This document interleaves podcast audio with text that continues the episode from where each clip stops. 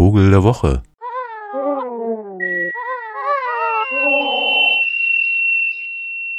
Ja, Zeit, äh, das Winterschlafnest zu bauen eigentlich. Diese Tiere sind ja zu beneiden, die das irgendwie schaffen, diese... Also ich weiß gar nicht, ob sie zu beneiden sind. Eigentlich, wenn es dann so Schnee und Eis ist, ist auch alles gut. Aber vorher muss man ja diesen blöden November überstehen. Mit dem blöden 9. November dazwischen auch noch. Aber deshalb habe ich mir gedacht, ich ähm, küre einen Vogel zum Vogel der Woche, der es schafft, auch ein äh, grandioses Nest zu bauen. Die Rede ist von einem Laubenvogel. Das ist eine Familie, die in Papua-Neuguinea und in Australien, also Nordostaustralien, zu finden sind. Ein paar davon auch entlang der ganzen australischen Ostküste.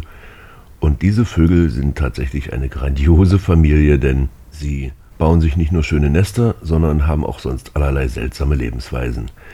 In jedem Falle ist unser heutiger Vogel einer, bei dem es mal wieder eine äh, krasse ein krasses Auseinanderfallen des Aussehens von Männchen und Weibchen gibt. Das Weibchen sieht nämlich so ein bisschen aus wie ein äh, unscheinbarer Wendehals hier mit einer schwarzen Kappe auf dem Kopf, aber das Männchen, das ist verrückt. Gelbnacken-Laubenvogel heißt er und macht seinem Namen alle Ehre, also ein schwarzsamtiger Vogel mit einem kleinen schwarzen Knopfauge und einer gelben Iris, einem gelben Schnabel und einer, ja, wie so einer gelben, zackigen Haube, Mütze, fast wie so ein Batman ähm, oder Spider-Man-Kostüm sieht es aus und einen gelben Flügel. Also sehr bunt, ja, überhaupt nicht bunt, aber sehr auffallend.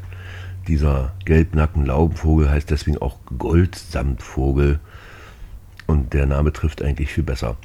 Aber das Besondere ist nicht so sehr sein Aussehen, denn diese Laub, äh, Laubenvögel sind alle sehr krass so in ihren Farbgebungen und ihren äh, auch Auseinanderfallen von Männchen und Weibchen, sondern das Interessante an den Laubenvögeln ist natürlich, dass sie eine Laube bauen. Und da gehört der Gelbnacken-Laubenvogel oder Goldsamtvogel zu den Alleenbauern. Also diese Lauben sind recht kompliziert gebaut, auf einer verfilzten Unterlage von miteinander verwobenen Fasern und Stöckchen bauen die einen Teil von bis zu anderthalb Metern Durchmesser und da erheben sich in der Mitte meist zwei Wände aus aufrechten Ästchen, die im Boden verankert und miteinander verflochten sind. Und so können diese Wände eine Höhe von 30 cm erreichen und können dann auch sogar wie so ein Dach zusammenstoßen. Und die stehen so weit voneinander entfernt, diese Wände, dass der Vogel gerade noch in der Allee laufen kann, ohne beengt zu sein. Und diese fertige Baumästchenallee ist dann eben richtig kunstvoll gebaut. Jedes Ende hat einen Eingang. Und an den Eingängen und an den Wänden bringt das Männchen dann verschiedene Gegenstände als Schmuck an. Unter anderem Beeren, Steinchen oder auch Knochenteile von verstorbenen Aborigines oder auch Metallstückchen oder Glas, Plastikteile, Pfeifenreiniger und so weiter, äh, was die Australier so mit sich tragen, wenn sie durch das Revier des Goldsamtvogels laufen, was sie selten machen, das ist nämlich Regenwald. Aber er bemalt seine Wände auch und das ist dann für mich dann schon das Besondere dieses Vögelchens. Es, gibt, es ist eines der ganz wenigen Beispiele für Werkzeuggebrauch in der Vogelwelt überhaupt. Das Männchen nimmt ein Bündel Blätter in den Schnabel und trägt mit diesem Pinsel Farbstoffe von anderen Blättern und Früchten auf den Wänden auf. Die wird, vorher wird das mit der Spucke, dem Speichel vermischt und der Speichel und die Farbe fließen dann von, diesen, von dieser faserigen Bürste ab, die das Männchen quer im Schnabel hält und an den Wänden auf und abreibt. Und das sind vorzüglich rote oder auch gelbbraune Farben, sodass das Ganze auch recht gemütlich wird. Ja, Sämtliche Blätter und andere losen Gegenstände werden aus einem kreisförmigen Gebiet um die Laube entfernt, damit man die auch sehen kann, natürlich. Und vor und in einer solchen Laube vollführt dann das Männchen, was ja echt so schon geil aussieht, die Balz und paart sich mit dem Weibchen. Also muss richtig was machen.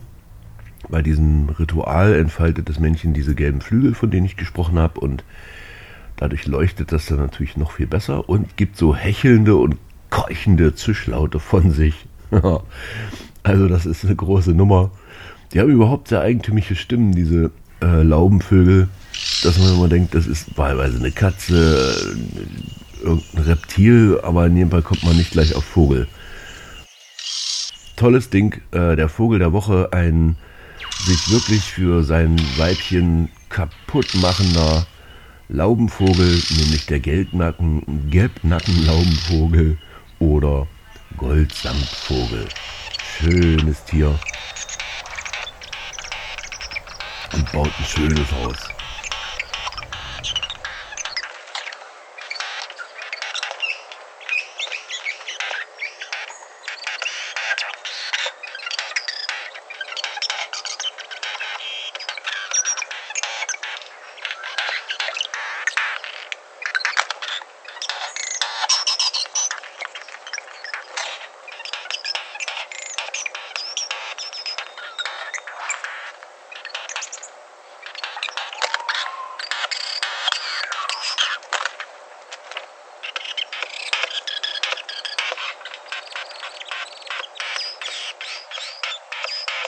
Oh.